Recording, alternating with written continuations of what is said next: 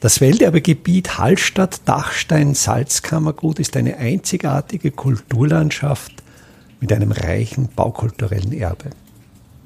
Mein Name ist Friedrich Idam und ich stelle Ihnen in jeder Episode einen neuen Aspekt unseres Welterbes vor.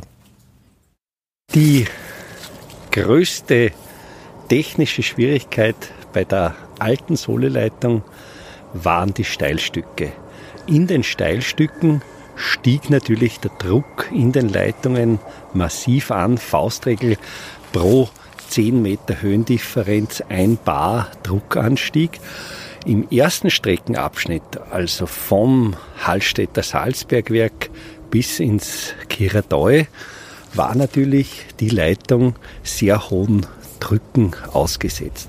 Um diesen hohen Druck auszugleichen, gab es zwischendurch immer wieder Sohlestuben, sogenannte Sulzstuben.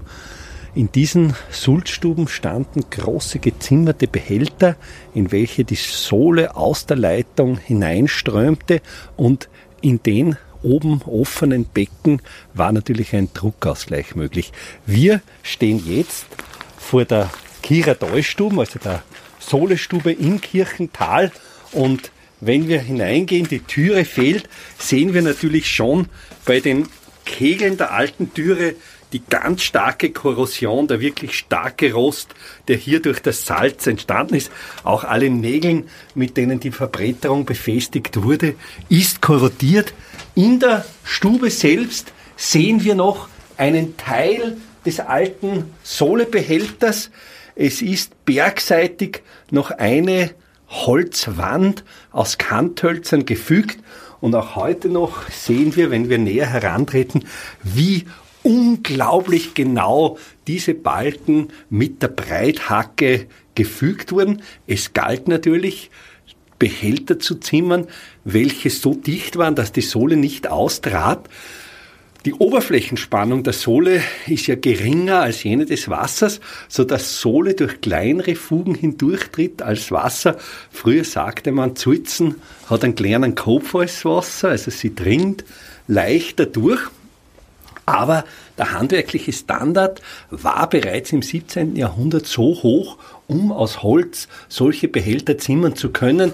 Wir sehen auch hier noch Teile der Zangenkonstruktion, die wie Buntträme in dem Gebäude liegt, die die Seitenwände des Behälters zusammengehalten hat. Hier fehlt allerdings schon, äh, fehlen schon die beiden Stirnwände des Behälters. Also er ist nur noch teilweise erhalten. Über diesen blockartig gezimmerten Sohlebehälter ist dann das Gebäude selbst, die Hütte in traditioneller Riegel Bauweise gezimmert. Das heißt, es ist eine skeletöse, leichte Konstruktion, welche den Blockbau umhüllt. Die Konstruktion ist dann auch noch mit senkrechten Brettern zugebrettert, die dann einfach als Witterungsschutz für diesen Sohlebehälter gedient haben. Auch hier wieder das Phänomen. Das Holz, aus dem diese Hütte gezimmert ist, ist nicht mit irgendwelchen sogenannten Holzschutzmitteln imprägniert. Es ist einfach natürlich vergraut.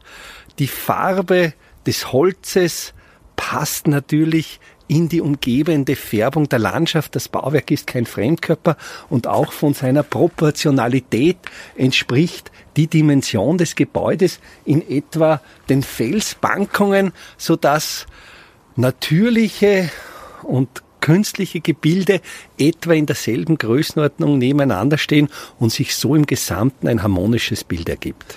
Die Dachkonstruktion dieser Kiradoi-Stuben ist ein ganz einfaches Satteldach, die Konstruktion ein sogenanntes Pfettendach am First ein horizontales tragendes Element, die Firstpfette, am im Traufbereich auch jeweils eine Pfette, die sogenannte Fußpfette.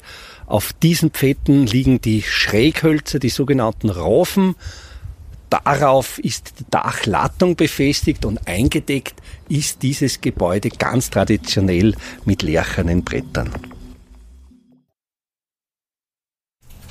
Welterbe Hallstatt erscheint alle 14 Tage neu.